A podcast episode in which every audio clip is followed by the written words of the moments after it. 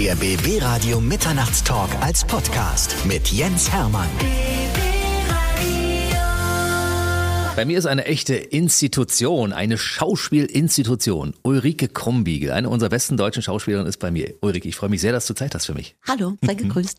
Wir werden so ein bisschen deine Geschichte ausrollen, weil mhm. in der Geschichte ist wirklich einiges passiert seit dem 16. Dezember 1961, als du in Ostberlin zur Welt gekommen bist. Ja, allerdings, man dachte schon mal, man hätte äh, das größte, sagen wir mal, historische Ereignis seines Lebens schon erlebt. Womit? Mauerfall. Ah, okay. Und dann, ja, das erste Jahr danach so ungefähr. Mhm. Ne? Mhm. Und jetzt sind aber wieder so viele Entwicklungen, dass man nicht mehr sicher sein kann, ob das jetzt schon das größte Ereignis war. wer weiß, wer weiß. Also ich sage nur mal, es gibt ein paar Stichworte, es gibt ein neues Produkt, über das wir reden werden. Das hat mit Weihnachten zu tun. Es gibt eine Weltreise, die äh, im Raum steht. Darüber müssen wir auch reden, wie das alles zustande kam. Also auf die Geschichte freue ich mich sehr. Ich habe festgestellt, dass wir eine Parallele haben. Wir sind beide Schütze. Du hast am 16. Dezember Geburtstag und ich am 19. Oh, dann weißt du genau, wie sich das anfühlt. genau. Die ganze Zeit da und äh, du bist ja noch dichter dran, was als Kind finde ich noch ein bisschen schwieriger ist, mhm. aber hat auch seine guten Seiten. Ja, also ich bin nicht zu kurz gekommen. Es gab ja einige Leute, die so um die Weihnachtszeit Geburtstag haben, die gesagt haben, bei uns war das ein bisschen schwierig, aber bei mir war alles in Ordnung. Ich hatte einen schönen Geburtstag, der wurde gefeiert mit Kindern und ich hatte auch immer ein schönes Weihnachtsfest und ich bin nie bei den Geschenken zu kurz gekommen. Durftest du zusammenlegen? Man gesagt hat, ich habe einen Wunsch, der ist ein bisschen groß. Ich würde es dann auch als für beides ja, betrachten. Ja, ja. ja, ja, ja. Meine Eltern waren da großzügig. ich guck mal zurück auf deine Geschichte. Du hast in über 100 Film- und Fernsehproduktionen mitgespielt. Und das ist natürlich schon so eine Zahl, wo man sagt, wow. Ja, und die ersten knapp 20 Jahre oder 19 Jahre habe ich ja keine Filme gedreht sodass ich das dann auf die genau. restlichen, restliche Zeit, ich bin dann selbst ganz erstaunt, wie alles gekommen ist. Geboren in Ostberlin, aufgewachsen in Mitte und da lebst du heute auch noch. Und du bist Schauspielerin geworden, weil es im Radio, in dem du ja heute auch bist, einen Aufruf gab. Mhm. Das kannst du vielleicht mal erzählen, die Geschichte. An diesem 16. Dezember wollte mein Papa zum Geburtstag mit mir auf den Weihnachtsmarkt gehen. Ich wurde 15. Also wenn man sich heute so vorstellt, ja. Mhm das äh, hat sich irgendwie doch sehr verändert. Und ich hatte nur ein paar Schuhe und die waren nass, konnten nicht gehen, saßen zu Hause und da kam eben, ja, da gibt's so eine kleine, so eine, wie so ein kleines Amateur-Off-Theater an der Volksbühne und die suchen noch Mitspieler. Und was mich da geritten hat, weiß ich bis heute nicht. Dass ich gesagt habe, darf ich anrufen? Dann bin ich da gleich die nächsten Tage irgendwie hin. Und nachdem ich viele andere Sachen angefangen und wieder aufgehört hatte, war das irgendwie die Offenbarung und habe auch gleich in mein Tagebuch geschrieben, dass ich mal später dann ans Deutsche Theater gehen möchte. Es ist ein bisschen vermessen. Aus Scham habe ich später dieses Tagebuch verbrannt, weil ich es so peinlich fand. Aber so ist es ja auch am Ende gekommen. Und es war auch irgendwie schon besonders. Zum Beispiel einer, der ist Drehbuchautor geworden aus dieser Gruppe, einer ist Theaterintendant geworden. Also war schon irgendwie auf seine Art ganz fruchtbar. Du warst 15. Hattest du zu dem Zeitpunkt schon irgendwelche Theatererfahrungen in der Schule, Schultheater, irgendwelche Aufführungen schon mal gemacht? Ich meine, die Idee zu entwickeln, ich gehe jetzt mal dahin und mach später einfach mal eine Runde Theater, das muss ja irgendwie eine Inspiration gegeben haben dafür. Also wir gingen schon ins Theater. Ich war da schon mal in der Oper gewesen und ich war auch Schauspiel schon gewesen und auch noch im Kindertheater an der Parkaue. Aber in meiner Laienspielzeit, da war ich ungefähr so neun, da spielte ich einmal den Ofen in Hänsel und Gretel. Also ich saß hinter der Pappe. Dann, was war später noch? Da hat mir noch ein anderes Stück, da hatte ich ein bisschen eine größere Rolle. Und beim Abitur, da hatte ich schon den Studienplatz, da wurde bei uns in der Abiturstufe auch ein Stück aufgeführt und ich wurde nicht mal gefragt, ob ich mitspielen möchte. Oh, oh. Also da war ich schon ein bisschen enttäuscht. Ja, aber wer weiß, wofür es gut war. Wer weiß, ja. ja. Aber an der Volksbühne ging's los. Schon zu der Zeit, als du äh, noch in der Schule warst, ja? Haben, ja was haben ja. deine Mitschüler dazu gesagt? Was ist denn mit dir los? Gehst du jetzt hier auf die Schauspielbühne oder was? Also was toll war, dass ich dann gesagt habe, ich mache die Prüfung in der Schauspielschule irgendwann. Und ich war die allererste, die den Studienplatz fest hatte. Musste dann allerdings noch zur Schule gehen. Also alle anderen, die mit mir Aufnahmeprüfung gemacht haben und bestanden haben, durften anfangen. Und bei mir hieß es, also ist auch eine vernünftige Lösung, du machst erstmal noch das Abitur zu Ende und fängst dann erst an. Und so war ich eigentlich dann entspannt, habe auch ziemlich viel in die Schule geschwänzt. Geschwänzt, ja. Hm. Allerdings bin ich zu Vorlesungen von Theaterwissenschaften in der Humboldt-Uni gegangen. Ich war auf Proben von einer Inszenierung beim Deutschen Theater. Äh, ich habe dann zum Schluss auch noch im BE ein Jahr die Garderobe abends abgenommen beim Publikum. Ähm, Hauptsache Theaterluft schnuppern, ja? Da dachte ich, ja, man kann dann immer schön, man hängt die Mäntel auf und dann kann man sich die Stücke angucken. Geht natürlich nicht, weil man ja auf die Sachen aufpassen muss. Also für mich war das gut, dass ich meinen Studienplatz fest hatte und ja, für mich wären vorher irgendwie, irgendwie was, wo man eventuell aus der DDR mal rauskommt. Also was mit Sprachen. Es war auch mal, wir waren auch mal auf der Seefahrtsschule, nautischer Offizier. Ich bin jetzt doch ganz froh, dass ich das nicht gemacht habe dahin gingen die Überlegungen so. Aber dann habe ich gesagt, nein, ist mir trotzdem alles egal. Dann werde ich jetzt lieber armer Künstler.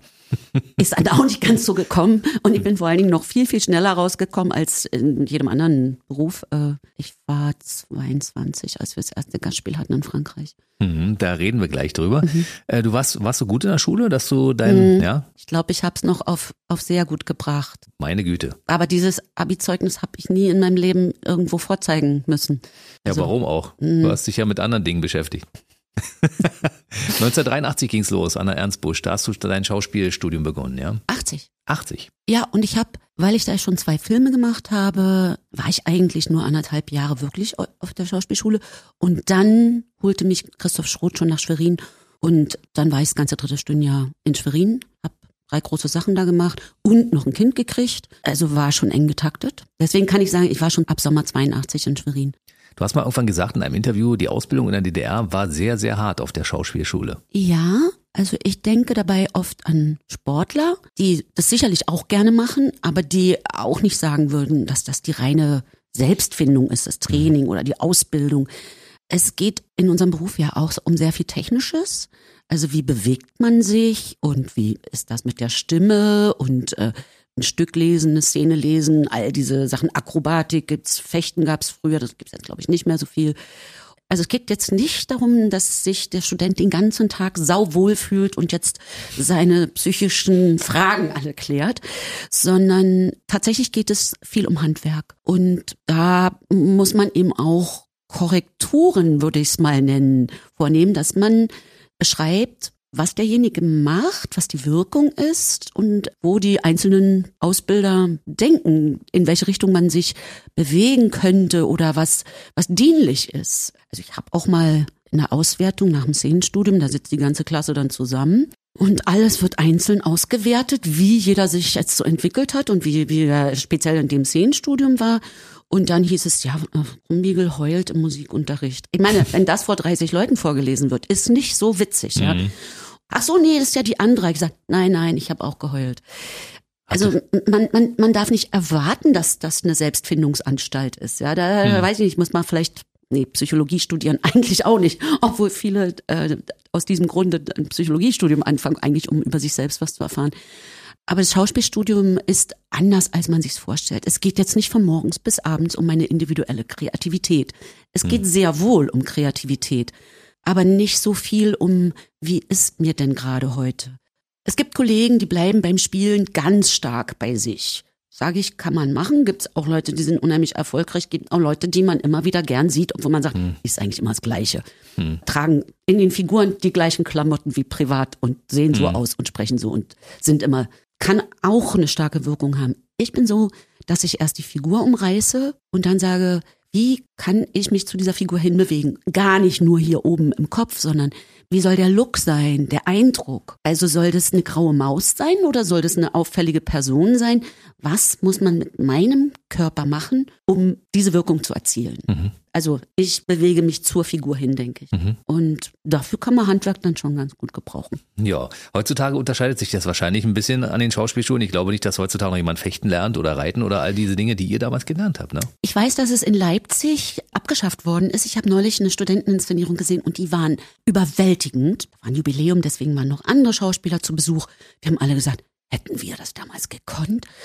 Und äh, da wurde erzählt, dass das Fechten gestrichen worden ist zugunsten einer mehr noch bisschen Musical-Ausbildung, wo die mhm. tanzen, singen, noch ein bisschen mehr haben. Und da haben wir gesagt, ist eigentlich vielleicht vernünftiger. Also nicht, dass man oft fechten muss auf der Bühne. Es gibt kaum einen Kollegen, aber wir hatten alle Fechten, äh, der jemals fechten musste. Und es ist ja kein Sportfechten. Man soll den anderen nicht treffen, sondern man, selbst wenn der andere einen Fehler macht, hm. darf man den nicht treffen. Hm. Es geht mehr um Partnerbeziehung, Körperbeherrschung. Und da sage ich, ja, Fechten ist gut dafür, aber wahrscheinlich ist was, was eher so ein bisschen jetzt Musical Richtung geht, noch nützlicher. Mhm. Musstest du denn mal fechten in deiner Karriere? Nie? In nee, außer an der Schauspielschule. In keinem Film gefochten? Nein, aber montags früh um acht und ich wohnte eine Stunde entfernt von der Schauspielschule und hatte Ofenheizung. Das heißt, da musste man ja um sechs heizen, damit man mhm. um sieben losgehen konnte und rechtzeitig mhm. um acht. Also da war man schon manchmal, boah. Und man durfte nicht schwänzen. Man durfte im Monat nur zwei, vier Stunden haben, sonst erst Geld gestrichen worden. Ja, und ohne Geld geht gar nichts als Studentin, ne? Du bist von, von Schwerin aus dann nach Berlin wieder zurückgewechselt ans Deutsche Theater und da warst du dann sage und schreibe 15 Jahre. Ja. Mhm. Festes Ensemblemitglied. Mhm. Wie viele Stücken hast du da gespielt? Habt ihr das mal gezählt? Das muss ja Wahnsinn gewesen sein. Also die Probenzeiten waren länger. Ich würde sagen, man hat nicht mehr als drei Sachen im Jahr, glaube ich, gemacht. Das sind aber trotzdem dann mal 15 Jahre. Wären auch 45 ja, Stücke. knapp 50. So wir übertreiben wir ein bisschen beim Radio, weißt du?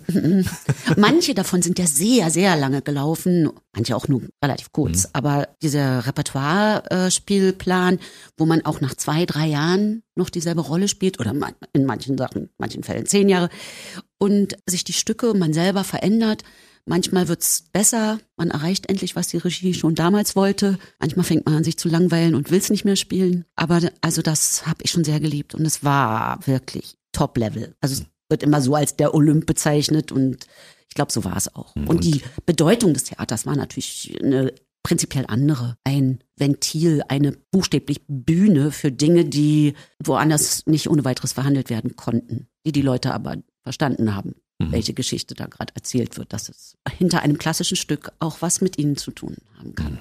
Du hast da äh, vorhin gesagt, also du, du, du wolltest unbedingt mal auch raus aus der DDR. Das ja. war so erklärtes Ziel, ne? Und du hast es geschafft. Du warst also noch vor Mauerfall, hast du schon im Ausland gespielt. Als Gast. Äh, wir waren eingeladen in Nancy, ist eine kleine Stadt, also schon da hinten Elsass. Mhm. Und für uns war es natürlich wahnsinnig aufregend. Man musste durch den Tränenpalast zu der anderen Seite da, zu der abgeschotteten Seite. Und Zur dann Westseite? Äh, hielt der Zug am Zoo und alle rausgestürzt, 50 Minuten Aufenthalt.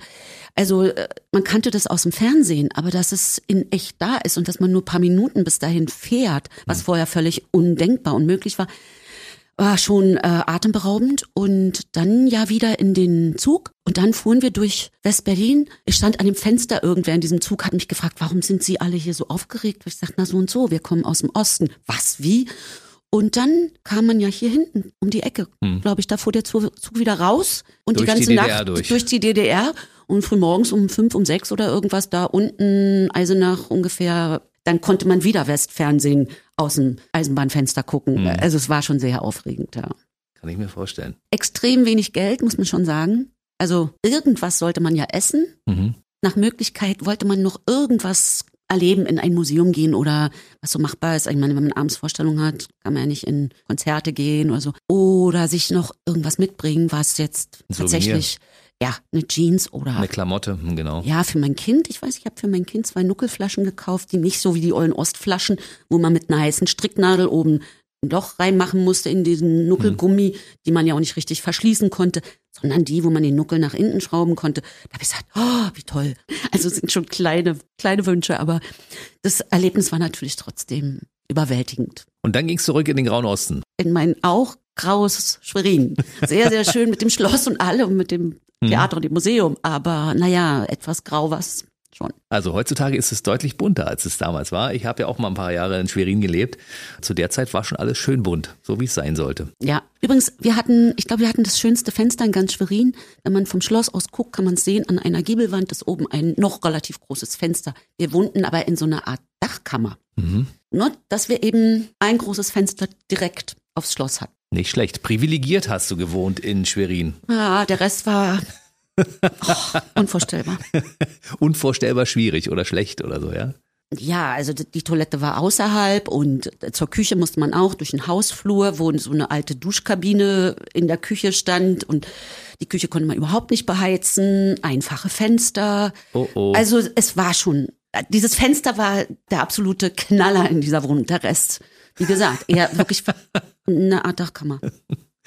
Deine Geschichte in Berlin endete aber nach 15 Jahren mit einem wirklich, ich nenne es mal Rauswurf. War es tatsächlich so? Ja, war so. Ja, da gibt's ein Sonderkündigungsrecht, wenn eine neue Intendanz kommt und da gibt's dann bestimmte Bedingungen. Und zwar sind Angestellte des öffentlichen Dienstes, was ja Deutsches Theater ist, äh, nach 15 Jahren unkündbar. Und man legt, glaube ich, den Intendanten nahe, das nicht geschehen zu lassen, nicht mehr eintreten mhm. zu lassen. Mhm. Weil da hat man die alten Schauspieler am Hacken, die man dann bezahlen muss und für die es vielleicht gar nicht mehr so viele Rollen gibt. Also um es mal jetzt sehr drastisch auszudrücken. Mhm. Und natürlich ist es so, also das sage ich jetzt wirklich ganz wertfrei. Es gibt, gibt sicher gute Intendanten, schlechte Intendanten, nette und böse und alles. Aber jemand, der was anfängt, der muss natürlich auch Leute mitbringen können, die er äh, schätzt, denen er vertraut, äh, mit denen er jetzt diese Bude da neu bespielen möchte. Mhm. Und dafür muss irgendjemand gehen. Und ich finde, in manchen Bereichen ist es äh, also weniger notwendig. Souffleure, Soufflösen, die müssen sich sowieso verschiedene Handschriften da gefallen lassen. Da ist es vielleicht weniger notwendig, die jetzt auszutauschen, ja. Aber bei Schauspielern, klar, dass man sagt, ich möchte einfach acht Schauspieler mitbringen. Das heißt, mhm. ich brauche Stellen. Und es war nachher, es war nicht gut gemeint, aber es war nachher zu meinem Guten. Alles, was daraus entstanden ist, also dass ich dann an anderen Häusern noch gespielt habe, im Gorki, im Berliner Ensemble, Münchner Kammerspiele, Residenztheater, jetzt Schauspielhaus Zürich, später ja sogar noch mal am Deutschen. Äh, das wäre alles nicht so gekommen. Manche sagten auch, ach, und jetzt machst du noch mit 40, machst du ja noch wie so eine Filmkarriere. Und ich sagte na, Entschuldigung, ich habe ja schon mit 19 angefangen und das war für mich seltsam, ja, wo ich sagte, das kommt nicht von ungefähr oder so. Aber es hätte sich alles nicht so entwickelt und alte Wünsche, also Winterurlaub, was ja unmöglich ist am Theater. Ich bin richtig guter Skifahrer. Langlauf mache ich auch, aber auch Alpin. Bin eine Zeit lang sogar Skitouren gegangen, was schon nochmal eine ganz andere Qualität ist. Ja, ich habe noch Segeln gelernt. Zu Weihnachten ins Warme fahren, mit Segeln oder ohne Segeln. Das wäre alles nicht möglich, wenn man fest am Theater geblieben wäre. Das stimmt wohl. Ja, andere Regisseure kennenlernen, denen man sonst gar nicht begegnet wäre. Also äh, Andreas Kriegenburg, habe ich ja noch öfter mit Thomas Langhoff gearbeitet, aber gut, wir kannten uns ja schon. Und jetzt Christopher Rüpping, das sind nochmal ganz andere Erfahrungen, die wahrscheinlich sonst einfach nicht hätten stattfinden können. Mhm. Also ich bin glücklich, wie alles gekommen ist. Aber es ist immer wie immer im Leben, ne? Eine Tür geht zu und drei weitere gehen auf, ne? Ja, und man weiß manchmal noch nicht, wofür es gut ist, mhm. ja. Man heult sich die Augen aus und sagt, warum passiert das und das jetzt in meinem Leben? Und nachher sagt man, na, ein Glück. Dein erster Fernsehfilm, Komm mit mir nach Chicago, der lief aber schon zu der Zeit, als du noch in Schwerin warst. Ne? 1981 wurde der, wenn ich richtig informiert bin, damals gedreht. Richtig, und der lief, ich würde sagen, im Sommer 82. Also als ich gerade in Schwerin anfing als Studentin noch, ich kam da im August oder so hin und wir fingen mit den Proben an. Da ungefähr ist er ausgestrahlt worden. Du hast eine Kellnerin gespielt. Ja. Anja. Ja, eine graue Maus. Die dann aber sich als äh, schöner Schwan entpuppte irgendwann, ne? Ja, da habe ich heute auch nochmal so drüber nachgedacht. Also um jemanden zu einem schönen Schwan, ich war ja jetzt nun sagen wir keine berühmte Schönheit oder sowas, aber um das so zu machen, muss man natürlich zu der grauen Maus erstmal wissen, äh, wie weit man da runtergehen muss, damit es nachher einen Unterschied gibt. Ja, da mhm. darf man nicht zu, zu hübsch, zu niedlich, zu süß anfangen. und da muss man sich mit Kostüm und Maske schon irgendwie verständigen. Ist aber ein Thema bis heute. Eben welcher Look, welche mhm. Wirkung so. Das hast du ja schon mal kurz angerissen, genau. Ich habe eine ganz kurze Frage. 1987 wurde ja in Berlin die 750-Jahr-Feier gefeiert, aber da warst du gar nicht so viel in Berlin, weil du warst zu der Zeit auch im Westen unterwegs. Und äh, es gab eine Geschichte, Du hast, glaube ich, ein paar Karten geschenkt bekommen für ein Theaterstück. Du warst im englischen Garten irgendwie unterwegs, aber die ganze Geschichte kriege ich nicht mehr zusammen. Aber die Geschichte finde ich interessant. Du könntest sie bitte mal erzählen. Also wir waren auf einem längeren Gastspiel Duisburger Akzente. Ich war da mit dem Deutschen und dann aber auch noch mit Schwerin längere Zeit und hatte eine Doku gesehen und habe gesagt, ich würde so gerne mal nach München fahren und diesen englischen Garten sehen. Mit der Mitfahrerzentrale noch irgendwie alles in die Wege geleitet und dann setzte uns der Mann da vor dem, vor dem München Kammerspielen ab. Und da sah ich doch, dass ein Regisseur, der vorher am Deutschen Theater gewesen war, Alexander Lang, dass seine Inszenierungen an dem und am nächsten Tag liefen. Ja, und da bin ich, glaube ich, gleich zum Pförtner gegangen und habe da irgendwo angerufen im Betriebsbüro oder so und habe gesagt, hm, naja, ob man da vielleicht irgendwie was machen könnte und nee, also es ginge nicht und so. Und da spricht mich eine Frau an, die da auch steht. Lange rote Haare, auffallende Erscheinung. Die hatte das so halb gehört. Dann nimmt sie mir den Hörer weg und sagt, also wenn hier die Schauspieler vom deutschen Theater, wo unsere Regisseure herkommen, mehrere hatten dort tolle Inszenierungen gemacht, wenn die Schauspieler schon mal herfahren können, dann müssen wir irgendwas machen. Also gut, hin und her, zwei Karten heute, zwei Karten morgen, 144 Mark. Wäre unmöglich gewesen. Hätte, hätte die einfach nicht machen können. Nein, das geht nicht. Die können das nicht bezahlen. Die müssen die Karten so kriegen. Und ich habe die heute noch. Da stand der Name des Intendanten mit Bleistift drauf. Also es waren seine Privatkarten, die da jeden Tag für, falls irgendjemand besonders noch kommt. Und diese Frau, die habe ich dann noch ein Buch geschickt. Ich wusste dann, wer es war. Wie lange ist das jetzt wieder her? Vor 20 Jahren habe ich was gemacht in München. Da war sie in der Generalprobe, hat mir hinterher eine Botschaft geschickt, dass sie es ganz toll findet. Und es war, glaube ich, auch gut. Wir waren dann später zum Theatertreffen hier in Berlin. Ich habe Cassandra gespielt. Und jetzt nochmal 20 Jahre später haben wir uns in Zürich getroffen. Das gibt's doch nicht, oder? Ja, sie war in meiner Vorstellung und dann war ich in ihrer Vorstellung. Und als die Kantine dann schon geschlossen wurde, sind wir noch in eine völlig abgedrehte Bar gegangen und haben noch ein paar verrückte Geschichten erzählt. Und ich liebe und bewundere Sibylle Kanonika. Ist eine tolle Schauspielerin. Ich sehe sie einfach gerne. Aber mit ihr erlebe ich auch wirklich die verrücktesten, seltsamsten Stories. Siehst du, das war jetzt aber ein Stichwort. Ich hätte übrigens beinahe mal eine Rolle für sie übernommen, als sie schwanger war. Da sagte Regisseur Lagow und Intendant Lagow, ja, hm, vielleicht könnte Ulrike das für die Zeit übernehmen. Hat sich dann zerschlagen, weil es dann auch mit der Reiserei und Spielplanänderungen als immer eine knifflige Sache ist. Äh, Also, dass wir uns nur in ganz großen Abständen sehen, aber das ist dann so besonders. Ich kann von der Bar erzählen. Die Bar ist unten bei der Kronenhalle, also nicht so weit weg vom Theater. Und wir gingen dorthin mit Lukas Bärfuß, einem Schweizer Autor. Und wir gingen da runter. Es war schon ziemlich spät. Da saß mir ein Mann gegenüber, wo ich dachte, es kann ja nicht sein. Das Alter stimmt ja nicht. Aber der sah aus wie Elton John. Der hatte eine Jacke an, die sah aus wie eine Klaviertastatur. Das waren aber alles dünne Lederstreifen, wahnsinnig teuer. Und auch sonst, man dachte ja nur, so, ju- so jung können die den ohnehin operieren. Ich konnte die Augen gar nicht abwenden. Und Sibylle und ich haben übrigens auch die gleichen Rollen, aber nicht in äh, dieselben Rollen, aber nicht in denselben Inszenierungen, so muss es, glaube ich, heißen, gespielt. Also sie war auch mal Eve und wir waren beide mal Pallas Athene in Die Heimkehr des Odysseus. Mhm. Also da gibt's ganz viel Parallelen, aber wir sehen uns offensichtlich nur ungefähr alle 15, 20 Jahre oder so. Also ihr müsst einfach die Intervalle verkürzen, wenn ihr so viele Gemeinsamkeiten habt und so viel Spaß miteinander habt. Und sie kommt aus Zürich und ich habe ja auch mal eine Weile in der Schweiz gewohnt. Also dadurch ist auch noch so eine Nähe, irgendwas Besonderes. Dann kam die Wende. Du hast gesagt, das war für dich was Besonderes. Wie ist das für einen Ostschauspieler, wenn, man- wenn auf einmal das ganze System wegfällt? Ich war ja damals Unterhaltungskünstler in der DDR. Für mich brach ja die Konzert- und Gastspieldirektion weg und alles sowas. Das wird ja für Schauspieler wahrscheinlich ähnlich gewesen sein, oder? Nee, mit einem festen Vertrag an einem Theater. Es war für die Freischaffenden, glaube ich, schwieriger und für Leute, die jetzt äh, hauptsächlich mit, mit Film und Fernsehen zu tun hatten, weil es dann einfach viel unregelmäßiger ist, äh, die Arbeit selbst, aber die, das Einkommen auch. Ich hatte ja auch gar nicht den Ehrgeiz, jetzt noch, äh, noch irgendwas anderes. Habe ich gedacht, naja, Herrgott, wenn du hier am Theater bist und spielst toll, machst Kunst, ja, werden wir sehen. Und ich habe in den 90er Jahren auch eigentlich nur in zwei guten Sachen gespielt. Erdnussmann und im Namen der Unschuld. Ah, Erdnussmann war auch ganz gut, das stimmt. Ähm, nee, ich habe mit Anni Dresen noch einen Polizeiruf gemacht. Sonst aber viel so irgendwie so Serien, kleine Sachen, wo ich gesagt habe zu meinem Kind, davon machen wir die großen Sommerferien. Mhm. Da war mir das auch ein bisschen egal dann. wo Ich gesagt habe, na ja, also wenn ich mich richtig schämen muss dafür, dann kann ich ja die Kunst im Theater machen. Hat sich das Publikum dann verändert? Kamen denn Leute aus dem Westen dann auch ins deutsche Theater zum Beispiel? Ja, ganz doll sogar. Die anderen blieben weg, sagten, ach nee, wir haben jetzt andere Verwendung für unsere Westmark, unsere neue Westmark. Wir müssen uns gerade erst was anderes kaufen. Wir gehen jetzt nicht mehr ins Theater, wir gehen jetzt mal auf die andere Seite. Und ja, es kamen unheimlich viele Zuschauer aus dem Westen. Es gab aber auch Tiefs. Also wir haben uns ständig gefragt, wie es verkauft. Dann hörst du schon mal die Zahlen, dann kannst du dir vorstellen, wie es aussieht.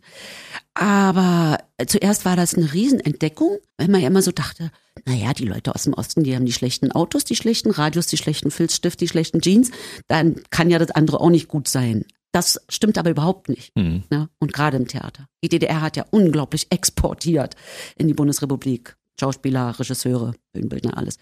Also für ein Publikum, die das immer so beschreiben, wie grauenvoll und wie schwierig es war, sich bis in den Osten vorzuwagen, um dort dann mal ins Theater zu gehen. Ja, jetzt übertreibt mal bitte nicht, ja. Also es war sicherlich schwieriger, der umgekehrte Weg. Und äh, ja, es war durchaus eine Entdeckung, Aber die Erwartung veränderte sich. Also mein Kollege äh, Thomas Neumann hat es mal so ausgedrückt. In der DDR saßen die Leute mehr auf der vorderen Stuhlkante und nachher mehr zurückgelehnt. Und die Unterhaltung im Sinne von Entertainment, auch darum, da kann man verschiedene Sachen verstehen, begann insgesamt eine größere Rolle zu spielen. Also nicht mehr so richtig, was wird da verhandelt, sondern soll auch gut unterhalten. So würde ich sagen, hat sich's verändert. Mhm. Durch die 90er bist du gut durchgekommen, also mit, ja. mit äh, verschiedenen Rollenangeboten. Du hast also Fernsehen gemacht und du hast nebenbei Bühne gemacht. Das mhm. äh, lief ganz gut, ne? Ja, es war stabil für mich. Für uns stiegen dann auch mal die Gagen. Die Miete stieg nicht gleich mit, sodass das erstmal ganz gut war um mich herum mit die bizarrsten Veränderungen. Ich war kurz vorher ans Ende der Welt gezogen. Bis zu uns gab es auch keinen Bus mehr. Sogar die U-Bahn endete schon ein Stückchen vor uns und wo wir wohnten, gab es nur Sand. Und ein Dreivierteljahr später äh, waren wir plötzlich die Mitte Europas. Potsdamer Platz. Mhm. Kann man sich vorstellen, was, das waren die 90er. Manchmal, wenn ich Bilder sehe, man erinnert sich so vage, aber also man, man hatte eben auch tausend normale, einen Alltag als dass man jetzt immerzu da diese Bautätigkeit alles im Einzelnen verfolgen konnte. Und das Theaterleben ist ja so, du hast jetzt nicht immer Proben, aber wenn du Proben hast, früher gingen die pünktlich früh um 10 los, 14 Uhr war eigentlich Schluss, abends nochmal, drei Stunden, oder du hast Vorstellung, also geteilter Dienst. Mhm. Ähm, das heißt, du musst viermal am Tag diesen Weg zurücklegen und so weiter. Irgendwann kam mein Kind dann auch mal in Steglitz in die Schule, wo es keine Schulspeisung mehr gab. Das heißt, du musst jeden Nachmittag noch kochen, kochen. oder so. Aber durch das Theater war das wirklich eine Art Gleichmäßigkeit, Stabilität. Du kriegst dann schon ein bisschen vorher den Plan. Was hast du für Vorstellungen nächsten Monat? Zack, zack, zack. Kannst du schon überlegen, wie viele sind's? Aha. Die Kraft ein bisschen einteilen. Oder wann muss ich mich schon mal wieder mit dem Stück da befassen, weil haben wir lange nicht gespielt. Also immerhin, das war ein Anker. Mhm. Eine Stabilität äh, bei der ganzen Karussellfahrt. Alles hat sich, alles hat sich sonst geändert. Du warst also auch sehr, sehr gerne Mutter. Du hast dich um deine Tochter ganz liebevoll gekümmert. Und weil du das ja auch konntest aus der Praxis, hast du auch sehr oft eine Mutter gespielt. Also ich habe ein paar Filme gefunden. Also in der Untergang hast du eine Mutter gespielt, vom Hitlerjungen Peter damals. Dann hast du äh, Mehr ist nicht. 2007 hast du eine Mutter gespielt. Im Polizeiruf hast du eine Mutter gespielt. Also Mutter ist so eine Rolle, die dir auch gut liegt, ne? Ja, und ab einem bestimmten Alter, also jetzt spiele ich ja schon die Großmütter. Also ich habe meine Tochter mal gefragt, ob sie sich da irgendwas angeguckt hätte, einen Film wo es natürlich schon wieder sehr traurig zuging, ja. Und da hat sie gesagt, kannst du mal was anderes spielen als Mütter, deren Kind was zustößt. Und es hat mir wirklich das Herz gebrochen, mhm. weil ich habe gedacht, ja, wie muss denn das für sie sein? Also ihr wird jetzt vorgeführt, wie ich beim potenziellen Tod meines Kindes reagieren würde. Nicht ganz eins zu eins, weil es ist ja, bleibt ja immer eine Figur und mhm. ist jetzt nicht nur ich, ne? Aber also das hat doch, das hat mir hat mir ganz doll wehgetan und habe ich gesagt, na ja, das tut mir leid, dann mache ich vielleicht mal Weihnachtsfilm. da kommen wir gleich zu. Irgendwie sowas. Hm. Äh, also wo es nicht immer so traurig ist, aber äh, ja, da ist auch diese Schublade. Früher habe ich gedacht, ich nicht, ich sitze in keiner Schublade, aber doch. Also äh, Mütter, wo die Mütter heulen vielleicht dann auch im Film, aber der Zuschauer auch weinen muss, weil die Geschichte so traurig ist. Hm. Irgendwas eine schlechte Konstellation, schlechte familiäre Konstellation um diese Figuren herum wahrscheinlich gerade besteht. Du hast auch immer eine Rolle gespielt, da haben auch viele Leute geweint. Da warst du eine Maklerin, die hatte Brustkrebs. Das war wirklich auch eine, eine, eine Rolle, meine Güte, muss ich, also wenn man sich da so hin, danach braucht man zwei Wochen Urlaub, wenn man das gespielt hat, weil man sich erstmal wieder aus der Rolle rausarbeiten äh, muss, glaube ich, weil das, das geht ja auch so ein bisschen über in, in einen, oder? Naja, weißt du, wir drehen ja nach Sets. Wir drehen ja nicht chronologisch. Ganz, ganz selten kann chronologisch gedreht werden, äh, sondern wir drehen alles, was im Wohnzimmer spielt, alles, was im Auto spielt, alles, was im Wald spielt. Die Szenen sozusagen mhm. ab nach Sets. Also manchmal spielst du das Filmende als allererstes. Und gerade in dem Film mit der Maklerin, da gibt es ja auch fröhliche, vergnügliche, lustige Szenen. Das ging sozusagen immer hin und her. Also ich habe das als ganz, ganz, ganz schöne Zeit, weil wir uns auch so gut verstanden haben als ganz schöne Arbeit in Erinnerung. Und unser Regisseur, das war sein Debütfilm Kummer. Und Dirk wäre auch mal ein interessanter Gast, glaube ich, für dich. Mhm. Also Dirk hat viele Höhen und Tiefen erlebt. Er hat eine Weile im Potsdamer Museum, ich glaube, als Aufsicht gearbeitet. Er hat mal beim Catering irgendwie gearbeitet. Er hat dann aber Warten auf den Bus miterfunden und mhm. die ersten Folgen gemacht. Mhm. Also zwischen großen Erfolgen und zwischendurch gar nichts mehr. Also was die meisten von uns schon mal so mhm. erlebt haben, wo man immer sagt, jetzt sitze ich hier unten im Tal, ich bin aber nicht sicher, ob überhaupt noch mal ein Berg kommt. Mhm. Das auszuhalten, dass man manchmal einfach wirklich nicht mehr so richtig weiß. Wird alles wieder gut? Wird's toll? noch an sich zu glauben, aber vielleicht auch nicht zu lange an sich zu glauben. Als ich, als ich wegging vom Theater, so, da habe ich mir ein Jahr gegeben und habe gesagt, wenn ich da finanziell nicht zurande komme, dann höre ich auf, auf, mhm. auf. Jetzt neulich kam es erst mal wieder nach über 20 Jahren der Gedanke, wo ich gedacht habe, was könntest du denn jetzt noch machen? Mhm, ist das nicht ist die mehr, Frage. Ja, so weit ist nicht mehr bis zur Rente, aber ich bin jetzt natürlich auch für die meisten Sachen zu alt, ungeeignet. Ich habe in meinem Leben noch nicht wirklich im Büro gearbeitet, außer als Schülerin. Ich bin so, sagen wir mal, ich kann ganz vieles, aber natürlich jetzt eigentlich nichts, um das als Beruf zu machen. Und da werden wir jetzt mal sehen. Hoffentlich ich, ein paar schöne Rollenangebote noch. Das wäre doch gut, ne? Das wäre schön, ja. Ich meine, immerhin bist du hoch dekoriert, denn äh, es gab für die Maklerin unter anderem den Deutschen Fernsehpreis. Einer deiner Preise, den du äh, eingeheimst hast sozusagen, ja, ne? Ja. Du hast noch mehr Preise. Ja, ich habe noch so eine kleine, so was kleines Goldenes. Das habe ich mal im Handgepäck mitgenommen. Und da fragten die bei der Kontrolle im Flughafen, was ist denn das da drin? Eine kleine Kamera? Bitte mal auspacken. Ja, eine goldene Kamera. Und nämlich. nachher haben sie mich damit auch reisen lassen. Aber eigentlich ist es ja, also in meinem schlimmsten Sinne ist es eine Art Waffe, ja, das ist ein ziemlich schweres Ding. Und wenn man die so anfasst, aber äh, ja, die, die habe ich auch noch, der, die läuft immer so dunkel an. Die muss man immer mal putzen und weiß nicht, was mit der los ist. Das ist so. Ich habe 2018 den Film Die Anfängerin gesehen. Da hast du eine Frau Ende 50 gespielt, die eine alte Leidenschaft entdeckt hat, nämlich das Eiskunstlaufen. Und dann hattest du ja die Möglichkeit, mit jemand zusammen das Eislaufen zu erlernen. Also du konntest es schon ein bisschen, glaube ich. Also es sah zumindest sehr elegant aus. Aber du hattest jemanden an der Seite, der mit Eislaufen sehr berühmt geworden ist. Christine? Ja. Ja, wobei ich ja mit Christine im Film gar nicht viel zu tun habe, äh, eigentlich eher nur einmal begegne. Und dann, als wir die Kür gelaufen sind, das war an demselben Tag. Christine war schon lange in dieses äh, Projekt mit eingebunden und ist da auch sehr engagiert. Sie war äh, Olympiasiegerin, ne? Ja. Nee, oder Weltmeisterin? Weltmeisterin. Weltmeisterin. Weltmeisterin war sie. Hm? Die einzige Weltmeisterin aus Berlin, genau. Hm. Und ich weiß jetzt nicht, ob alle kleinen Mädchen im Osten solche Fans waren, aber so viele Unterhaltungsmöglichkeiten gab es ja auch nicht. Und gelesen hat man schon genug und Hörspiele gehört und mhm. was weiß ich. Also man durfte schon auch mal Fernsehen sehen und äh, gerade Eiskunstlaufen durfte ich gucken. Kannte die auch alle? Christine Erhard kannte. Mhm. Ja, und aber die anderen auch noch alle. Als ich in diese Eishalle, das ist ja die Olympiakaderhalle in Berlin, also das ist jetzt mhm. nicht für die Öffentlichkeit, da konnte ich die Namen alle aufzählen. Konnte ich sagen, ja, ja, Katja und Knut Schubert, mhm, Annette Pötsch, mhm, ja, die alle mal in meiner Kindheit da so die großen Stars waren. Und von mir gibt's auch ein Foto, weil bei uns schräg gegenüber, Berlin-Mitte war ja im Grunde leer. Da stand ja nun wirklich nicht mehr viel. Da gab's so einen Schotterplatz, der wurde als Eislaufbahn gespritzt, Spritzeisbahn mhm. im Winter. Und äh, ja, und da gibt's genau so ein Foto von mir, so ungelenk. Ich da so eine Art Flieger versuche. Und ich bin auch später noch Eislaufen gegangen und habe die Zeit in der, in der Olympiahalle da schon ganz schön genossen.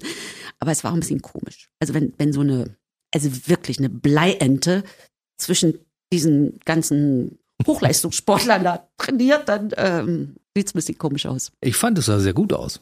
Ja, wenn man es jetzt nicht so ganz direkt vergleicht. Aber weißt du, wenn ich jetzt in so einer Gruppe laufen würde, dann würde die eine da schon richtig auffallen. Die Eleganz und sowas. Christine springt ja auch nicht mehr. Sie ist in ihrer Kür auch nicht mehr gesprungen. Ich glaube nicht hm. mal einfache. Und dreifach und alles, es geht wohl ganz schnell verloren. Aber die Eleganz, die kann man nie so ganz aufholen, ja, was die da 10.000 Stunden trainiert haben. Du hast gesagt, du hast sie im Fernsehen gesehen. Du hast heutzutage gar keinen Fernseher mehr, ne? Nee, schon lange nicht mehr. Also mein letzter war noch so ein ganz großer, so ein Röhrenfernseher oder was mhm. war das? Es hatte einen sehr profanen Grund. Also höchste Kunst, höchst anspruchsvolle Kunst äh, im Alltag. Und dann abends nach dem Nachhausekommen noch irgendwelchen Müll angeguckt im Fernsehen. Also bis zu, nun nicht bei allen Gegenständen, aber so Verkaufssender. Kochtöpfe habe ich zum Beispiel ganz gern gesehen, wo die dann gekocht haben, alles vorgeführt habe, dass man das da bestellen könnte. Ich habe nichts bestellt, das war nicht mein Problem. Aber wo ich gesagt habe, ich glaube, das ist irgendwie nicht ganz gut. Dann liest doch ein langweiliges Buch oder was, dann kannst du auch schlafen. Und ob der dann kaputt ging oder wie, ich weiß es nicht mehr, es ist schon so lange her. Und dann habe ich gesagt, jetzt erstmal kein Fernseher mehr. Inzwischen ist es so weit weg. Also als ich in Zürich klebte während Covid, da habe ich dann natürlich die, klar, da braucht man ja mehr die Neuigkeiten und so, da habe ich dann schon mhm. geguckt. Aber sonst, oft vergesse ich es einfach im Hotel, dass man noch gucken könnte. Und es ist so gut, wie es ist. Man kann ja auch alles anders sehen, wenn man wirklich möchte. Oder manche Leute geben mir noch eine DVD, wenn ich mir was angucken soll. Für andere ist das, als spräche man von seinem Grammophon und seinen Grammophonplatten, ja. Sie gesagt habe, ihr habt ein kleines neues Regal, sind jetzt meine DVDs. Ich habe auch noch DVDs. Ja, und dann sagen, wie, du hast noch DVDs. Also Na klar. Ist doch ein schönes Medium. ja, aber als würde man vom Mittelalter sprechen, ja. Aber du hast die Möglichkeit, die abzuspielen. Das geht bei dir, ja? ja, ist ein bisschen umständlich Aber es geht. Computer und Beamer und dann kriegst du wieder nicht hin und so lange nachdenken mit den Kabeln und so. Also es findet nicht so oft statt, aber ja, in meinem Wohnzimmer kann man es. Daraus resultiert natürlich die Frage, guckst du dir deine eigenen Sachen gar nicht an? Wir kriegen es nicht immer mitgeteilt. Oder manchmal kann man einfach organisatorisch nicht, dann hat man es vergessen. Manchmal so lange her, hat kaum noch einen Bezug dazu. Jetzt habe ich gerade einen Film angeguckt auf einem kleinen Filmfestival. Den haben wir vor zwei Jahren gedreht. Das ist dann schon wirklich weit weg. Mhm. Da denkt man, ach ja, die Szene gab es ja auch noch. Man ist dann oft in anderen Zusammenhängen oder an anderen Orten oder irgendwas. Äh, den Weihnachtsfilm habe ich im Sommer gesehen im Freiluftkino in Ludwigshafen. Ja, passt ja. Bei 30 Grad kann man sich auch mal einen Weihnachtsfilm angucken. Auf dem Ne? Rhein, auf so einer Art Ponton, hatte ich schon Angst, dass keiner kommt, weil auch noch das berühmte Tatortpaar da war. Aber es waren doch Leute da und ich fand den Weihnachtsfilm doch sehr gelungen. Also es war insgesamt so in der Organisation und wie es alles lief, ein bisschen zu viel Chaos für meinen Geschmack. Aber jetzt bin ich wirklich froh und das sag ich nicht so leicht. Man sieht manchmal dann, oh, das hätte man vielleicht anders machen, anders lösen können müssen. Und hier habe ich gesagt, ach nee, viele Entscheidungen sind richtig gefallen. Und du musst ja beim Film sehr viele Entscheidungen, wo du nicht ganz absehen kannst, ob es nachher die richtige Entscheidung ist, musst du vorher treffen. Also Kostümfragen, da kannst du nachher nicht mehr einfach drin rummachen. Wenn da ein Spieltag angedreht ist, dann kannst du nicht mal einen grünen und mal einen blauen und mal einen roten Pullover anhaben. Und wenn man denkst, ja, war leider ein Fehler, lässt sich nicht mehr alles korrigieren. Aber hier ist es sehr, sehr schön. Und ich habe es neulich schon mal gesagt, die sechs Hauptfiguren haben alle sehr viel Theatererfahrung. Und die anderen beiden, der Ex-Mann und der andere Weihnachtsmann, auch. Und da man am Theater anders arbeitet als beim Film, hat uns das hier unheimlich geholfen. Wir reden über den Film Zwei Weihnachtsmänner sind einer zu viel. Das läuft am 11. Dezember im ZDF und auch parallel in der Mediathek und auch danach noch für alle, die das nicht schaffen an dem Tag. Damit wir auch mal den Film hier, den, den Titel des Films mit reinbringen, wenn Ulrike hier vom Weihnachtsfilm spricht. Der hat dir offensichtlich viel, viel Spaß gemacht, ja, wenn du mit The- Theaterkollegen da zusammenarbeiten durftest. Ja, der, weißt du, es geht nicht so sehr darum, dass wir uns immer jetzt gegenseitig da so wahnsinnig entertainen den ganzen Tag über. Dafür ist die Arbeit viel zu äh, unter, unter Zeitdruck und äh, zu anspruchsvoll. Aber wenn man merkt, so ein bisschen wie Ingenieure oder wie Fußballer, die Peng, Peng, Peng eine Kette Tor machen. Da hat der hinten nicht der das Tor schießt, sondern der ganz am anderen Ende freut sich auch, dass ihre Kombi so klappt. Das ist für mich am meisten der Spaß. Und Theaterkollegen sind ja viel stärker darin geschult, dass du also mehr so dramaturgisch denkst, aha, was muss jetzt eigentlich die Szene sein? Darüber kann man sich verständigen. Also, dass nicht jetzt jeder versucht, ich möchte mich jetzt hier möglichst in den Mittelpunkt spielen. Manchmal ist das einfach falsch für die Szene. Wenn einem klar ist, der andere muss jetzt das von mir bekommen, damit er seins dann so machen kann, muss ich ihm das liefern. Und wenn man sich darüber verständigt und alle merken, aha, aha, so muss es laufen, einer antwortet immer ganz schnell, damit der andere die Pause machen lassen kann. Wenn der erste schon jetzt immer zu Pausen macht, dann ist das kein Gegensatz. Das ist schon recht technisch dann, ja. Dass man sich darüber verständigt, was ist in der Szene los, was können wir alle dafür tun und man lässt schon jedem, der einen schönen Einfall hat, dafür noch Platz. Aber das ist eher der Fun-Faktor, finde ich. Viele Schauspieler sind auch sehr witzig und waren auch Klassenclowns, aber nicht alle. Es gibt auch ganz, ganz, ganz tolle Kollegen, die sind scheue Rehe und waren es immer. Also es hängt nicht unbedingt miteinander zusammen. Eher, die, dass wir an, an, am selben Strick ziehen und auch noch in dieselbe Richtung. Und wenn man dann sieht, oh, alles aufgegangen, alles richtig gemacht, äh, dann freut man sich einfach sehr. Macht der Film Zwei Weihnachtsmänner sind einer zu viel Lust auf Weihnachten? Oh ja, ich glaube schon, weil auch ein bisschen Schadenfreude mit reinspielt. Aus dem Publikum kamen jetzt immer wieder Reaktionen, dass sie die familiäre Situation wiedererkennen und äh, man kann schon so viel verraten. Es ist eine frisch zusammengekommene Patchwork-Familie und ganz unerwartet schneien beide Elternpaare noch hinein, die extrem unterschiedlich sind. Und das macht die Konstellation, die Konflikte, Konfrontationen, all sowas aus. Und äh, natürlich, es ist eine romantische Weihnachtskomödie. Man muss nicht Angst haben, dass am Ende eine Mutter am Grab steht und weint. Ja. Schön. Also ein bisschen Spaß zu Weihnachten muss auch sein. Ich glaube, ja. Gab es denn in deiner Zeit als Schauspielerin bisher irgendwelche großen Namen, wo du sagst, wenn man mit denen mal zusammengespielt hat, weiß man, warum sie so gut sind und so erfolgreich? Also, oh je, das ist immer so schwer, weil man dann denkt, ja, wer war es denn jetzt? Wen darf man erwähnen und wen hat man dann schon wieder vergessen? Also es gibt schon ein paar Kollegen, die ich außerordentlich schätze. Irgendwie habe ich mit Edgar Selge einen Großteil der schönsten, besten Filme und Rollen gemacht. Mhm. Äh, und ich schätze Edgar also wirklich ganz, ganz toll.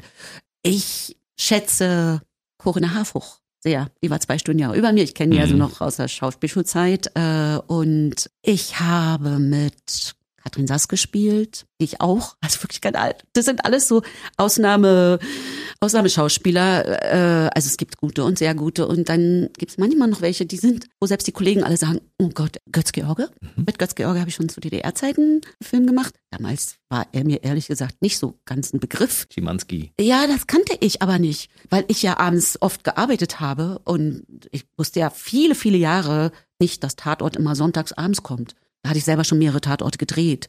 Ich sagte, ja, Tatort kommt doch aber immer mal, mal da, mal, dort. Nein, das sind dann Wiederholungen. Wie habe ich gesagt, jetzt jeden, jeden Sonntag kommt ein ja. Tatort? Aber, also, also Chemie kannte ich noch nicht so, aber Otto Sander spielte ja auch mit und der war mir ein Begriff und Rolf mhm. Hoppe. Mhm. Also, äh, ja, und dann habe ich Götz, mein aller, allererster Drehtag, nachdem ich weg war vom Theater, das waren dann inzwischen 13 Jahre oder so ähnlich. Da dachte ich, ich werde ihm mal sagen, dass wir uns ja schon begegnet sind. Na, Götz hat mich mit offenen Armen empfangen, ja. Der wusste schon ganz genau, wer ich bin. Und dann, relativ kurz danach, haben wir noch mal einen großen Film zusammen gemacht bei Andreas Kleinert. Mein Vater hieß der, glaube ich. Mit Vätern habe ich auch so viele Titel. Mütter und Väter. Ähm, also Götz war auch etwas ganz Besonderes. Also diese guten Rennpferde, die brauchen auch oft gute Trainer mhm. gute Regisseure. Ja, sonst da laufen die vielleicht auch mal ein bisschen aus dem Ruder. Äh, ja, wen gibt's noch? Wen ich auch also über alle Maßen schätze, mit der habe ich auch viel zusammen gemacht, sowohl gedreht als auch Theater gespielt. Vor allen Dingen, ich sehe sie auch so gerne, ist Dagmar Manzel. Die ist auf dem Theater einsamste Spitze und die ist beim Film einsame Spitze. Also das ist ein Geschenk, dass man so Leuten begegnen darf. Und vor allen Dingen dadurch, dass wir Proben haben, sehen wir die anderen ja auch noch öfter auf der Probe, was die da so machen. Manchmal sitzt man da, weil man nicht dran ist oder wird sowieso gerade auf der anderen Seite da. Man steht sowieso nur hier am Schrank und die Szene spielt aber dort. Also da sieht man auch, wie Leute verschiedene Dinge ausprobieren. Man kann ja eine Szene so unterschiedlich spielen. Also, ich liebe dich. Ich könnte dich umbringen. Der Klang ist derselbe. Selbst der Satz, ich könnte dich umbringen, leicht ironisch, da ist das nicht gemeint, dass man den anderen abmurksen will oder ey, ich könnte dich umbringen. Es geht ja nicht darum, Text zu illustrieren, sondern was geht wirklich in der Szene vor und was geht vor allen Dingen zwischen den Figuren und in den Köpfen vor. Mhm. Und dabei zuzugucken, ich hoffe, ich habe jetzt keinen vergessen von all meinen tollen Partnern. Das waren ja schon mal so ein paar, die du hier genannt hast und alle anderen, die wissen ja, dass wir mit dir gespielt haben. Was ich aber gerade festgestellt habe, wenn du so die Dinge so unterschiedlich betonst, Natürlich ist das auch die große Leidenschaft, die du hast, Hörbücher und Hörspiele zu machen. Ne? Mhm. Das ist ja so ein zweites oder drittes Standbein noch nebenbei. Mhm. Also der ganz große Pluspunkt für mich ist, dass man den Text eben nicht lernen muss, dass man sich nicht umziehen muss, dass man nicht eine Stunde in die Maske muss, dass man nicht in zu dünnen Klamotten irgendwo sechs Stunden frieren muss. All diese Sachen. Man geht in ein Studio und macht es mit dem Papier. Und man kann es ganz schnell einfach wiederholen, wenn da Fehler auftreten, geht ein kleines Stück zurück. Da kann einfacher geschnitten werden als beim Film. Und die Stimme allein ist natürlich ein Ausdrucksmittel. Äh, es wird jetzt, und da bin ich bei dem Podcast zum Beispiel manchmal ein bisschen kritisch. Also wenn jetzt so sehr viel authentisches Material produziert werden soll, dass Autoren ihre Texte selber lesen, da sagen, na, die meisten Autoren sind nicht ausgebildet. Ich kann dann manchmal schwer zuhören. Also hm schreibende Zunft, können nicht alle gut lesen. Mhm. Gerade im Feature, es bleibt ein anspruchsvoller Text, was ich da gestern gemacht habe. Dafür macht es einen Unterschied, ob man schon 40 Jahre sich mit, mit Goethe und Kleist und Shakespeare und Tschechow und auch modernen Autoren und allem Möglichen befasst hat. Und natürlich auch die reine Sprecherziehung. Klar, ich Berliner erzähle wie verrückt, aber eigentlich geht es schon auch ohne. Also, dass da manchmal die, die, die Wertschätzung nicht mehr ganz da ist und dass auch der gerade als öffentlich-rechtliche Rundfunk ein paar Sparideen hat, wo man, wo es einen zerreißt, weil man sagt, wenn ihr das jetzt was ja auch nicht viel kostet. Das muss man sagen, ist der Minuspunkt beim Hörspiel. Es ist schon allerhand Arbeit für jetzt keine großen Gagen, muss man wirklich so sagen. Wenn beispielsweise nur noch an einem Ort Hörspiele produziert werden sollen und dann geht's jetzt schon um Fahrtkosten und manchmal ist es so weit weg, dass man da auch noch eine Nacht bleiben muss. Mhm. Wenn das alles zusammenkommt, dann werdet ihr keine Sprecher mehr aus anderen Städten haben, sondern egal wo es dann wird, immer nur aus dieser Stadt, die mit der U-Bahn da anreisen können oder mhm. mit der Bus oder was weiß ich. Und das sind dann Sachen, die, glaube ich, nicht wieder zurückzudrehen sind. Also einmal kaputt gemacht, ist wie ein aufgelöstes Theaterensemble. Also wenn man sagt, ja gut, wir schließen es jetzt und machen hier was anderes aus dem Theater oder ein Stöpsel rein und ein Schwimmbad draus oder was, das ist dann in, würde sagen, 97 Prozent der Fälle unwiederbringlich verloren. Ja, vielleicht kriegen sie auf den letzten Meter noch die Kurve und es wird dann doch wieder anders gemacht, weißt du? Das wäre ja schön. Und wenn man diese Kunst erhalten könnte, und zwar so wie wir es bisher hatten, dass die Künstler, die da hinfahren, auch ordentlich bezahlt werden, übernachten können und auch eine, eine Gage kriegen, von der sie leben können. Und nicht, dass das äh, heißt, ich mache das mal, weil es gerade angeboten wurde, aber leben kann ich davon nicht. Das ist blöd. Ja, also ich mache es aus Hobby. Ich liebe das einfach. Und ich finde es auch noch ein bisschen schöner, als vor einem Publikum vorzulesen, weil da darf man sich nicht versprechen. Ja, da will man sich nicht versprechen. Deswegen, ich bin da so gerne allein im Studio. Man sieht ja durch die Glasscheibe die anderen dann und hoffe, dass es noch ein bisschen weitergeht. So, dann kommen wir zum Schluss unseres Gespräches nochmal ganz kurz auf dein Hobby zu sprechen, welches auch eine ganze Menge Zeit einnimmt. Und zwar geht's ums Segeln. Woher kommt denn überhaupt die Leidenschaft, segeln zu gehen? Also in meiner Kindheit war das ja völlig unvorstellbar. Äh, ich meine, ich kannte ja nicht mal jemanden, der ein Segelboot besaß oder sowas. Man ja. hätte damit ja abhauen können, ne? Äh, ja, darüber gibt es ein interessantes Buch über die Fluchten über die Ostsee, was die Leute all gemacht haben. Die haben sich ein U-Boot gebaut, sind geschwommen. Es gab auch Segler, die es geschafft haben, weiter raus und die dann auch noch abgehauen sind. Und also äh, habe ich auch schon mal gelesen. Nee, also das war völlig undenkbar. Und irgendwann ganz, ganz späte 90er hatte ich einen Freund, sein Kind, mein Kind waren schon ein bisschen größer, konnte man schon mal alleine lassen. Und wir stellten fest, oh, wir wollen gern segeln lernen. Und das haben wir auch gemacht, hier in der Nähe von Berlin am, am Wolziger See. Und damit war es eigentlich gut. Und später hat mir jemand anders mal vorgeschlagen, also er hätte so einen richtigen Segelschein für die Yacht und wir könnten da mal. Das ist auch das Gleiche. Ob du, sagen wir mal, mit einem Fahrrad oder mit einem großen Truck fährst, der Verkehrsverhältnisse bleiben ja trotzdem die gleichen. An dem Truck sind natürlich mehr Schalter und Hebel und was weiß ich, Blinker. Aber das Segeln prinzipiell ist technisch noch immer das Gleiche. Und das hat mir dann doch ziemlich gut gefallen. Ich weiß nicht, was mich, was mir daran so gefällt, dass man nur mit der Kraft des Windes sich fortbewegt mhm. und durch Gewicht und Steuern und solche Dinge dieses kleine technische Ding da beherrscht und auf einer größeren Yacht, was die Menschheit sich schon alles hat einfallen lassen. Es ist einfach ergreifend, ja, wenn man sagt, das und das hat aber schon mal jemand erfunden, zum Beispiel Kompass oder der Sextant, ist ganz schön anspruchsvoll und schwierig. Äh, ich kann es auch nicht, muss ich sagen. Also ich rede jetzt von alten Erfindungen. Es gibt auch Neues. Man hat, also wir haben einen Computer und da können wir die meisten anderen Schiffe sehen. Was ist der Punkt der größten Annäherung? Von wo nach wo fahren die? Äh, wie schnell sind die? All so eine Sachen. Mhm. Aber auch die alten Erfindungen, das finde ich wirklich manchmal ah, atemberaubend. Und ja, dann habe ich, das waren so ein bisschen zufällige Umstände. Ich wollte, als ich in Panama war, auch unbedingt durch diesen Kanal fahren und es zerschlug sich alles und es war wirklich schwierig. Schlussendlich kam ich auf ein englisches Boot. Das ist ein Profiskipper, richtig ganz, ganz professionelle Segler und die nehmen Passagiere mit. Und da bin ich durch den Panama-Kanal gefahren, wohlgemerkt, nicht gesegelt. Das dauert ein bisschen mehr als einen Tag und fand es so toll bei ihnen, dass ich ein Dreivierteljahr später nach Bali geflogen bin, dann zur Nachbarinsel und wieder auf dieses Boot, was inzwischen von Panama-Kanal bis Indonesien gelangt war, auf dieses Schiff gestiegen bin und mit ihnen nach Mauritius und danach noch ums Kap der Guten Hoffnung nach Kapstadt gesegelt bin. Kompletten also, Indischen Ozean durch. Ja. Mhm. Und ich habe gesagt, ich will wieder, ich will wieder. Na gut, dann war es schon beschlossen und bezahlt und dann kam Covid und jetzt geht's. Auf die zweite Weltreise. St. Lucia. Von dort geht's nach Santa Marta in Kolumbien, dann geht's äh, San Blas Islands. Da war ich nun schon mal so lange in Panama, Panama-Kanal, Galapagos, Galapagos, Marquesas, Tahiti, Tonga, Fidschi, Vanuatu, Early Beach, Australien. Äh, und dann kommt, glaube ich, noch Malaysia und dann Thailand. Das ist ja mal ein schönes Pensum. Und dafür hast du dir zehn Monate Auszeit genommen. In der Zeit wird auch nicht gespielt. Mhm. Auch wenn jemand zwischendurch auf die Idee kommt, dir eine Rolle anzubieten, in den zehn Monaten passiert gar nichts. Du hast ja, glaube ich, schon mal, du hast schon mal einen Tatort fast abgelehnt, ne? Diesmal müsstest du ihn hundertprozentig ablehnen. Ja, ich habe schon ein paar Mal Filme eigentlich schon abgelehnt. Und dann haben die sich gerade als große Knaller irgendwie doch erwiesen. Also es gibt da beides. Man kann sich total irren, aber manchmal weiß man es auch eigentlich von der ersten Sekunde, dass man sagt, ich kann es, ich bin es und ich will es. Also bei der Maklerin, da war das so. Da, da war eigentlich eine andere Besetzung schon längst vorgesehen. Also man kann sich total irren, man kann auf der richtigen Fährte sein. Äh, also man kann einfach nicht so richtig abschätzen. Da kommen zu viele Komponenten einfach hinzu. Deswegen ist Film ist Team. Als Einzelner hat man da überhaupt gar nichts. Alleine gut zu sein ist nicht wertvoll. Und übrigens, ich mag auch eigentlich nicht so richtig diesen Ausdruck, jemanden an die Wand zu spielen, weil das kann ja eigentlich nicht das Interesse sein. Ja, also was habe ich denn davon, wenn ich jetzt toll spiele und der andere überhaupt nicht mehr wahrnehmbar ist? Äh, mhm. Äh, dann Funktioniert nur als Team. Ja, da muss ich auch mich selber irgendwie in Frage stellen. Ja, dann kann ich nur sagen, eine schöne Weltreise. Mhm über die nächsten zehn Monate und Filmangebote können ja bis dahin in deinem Briefkasten warten. Mhm. Und wenn du wieder da bist, dann wirst du wahrscheinlich das ein oder andere Angebot annehmen und dann werden wir dich auf der einen oder anderen Bühne oder auf, vor der Kamera sehen. Ja, da würde ich mich auch sehr freuen. Bei mir war heute Ulrike Krumbiegel, die gern mal auch verwechselt wird mit Sebastian Krumbiegel. Also man denkt immer, dass ihr verwandt seid, aber ihr habt miteinander gar nichts zu tun, ne?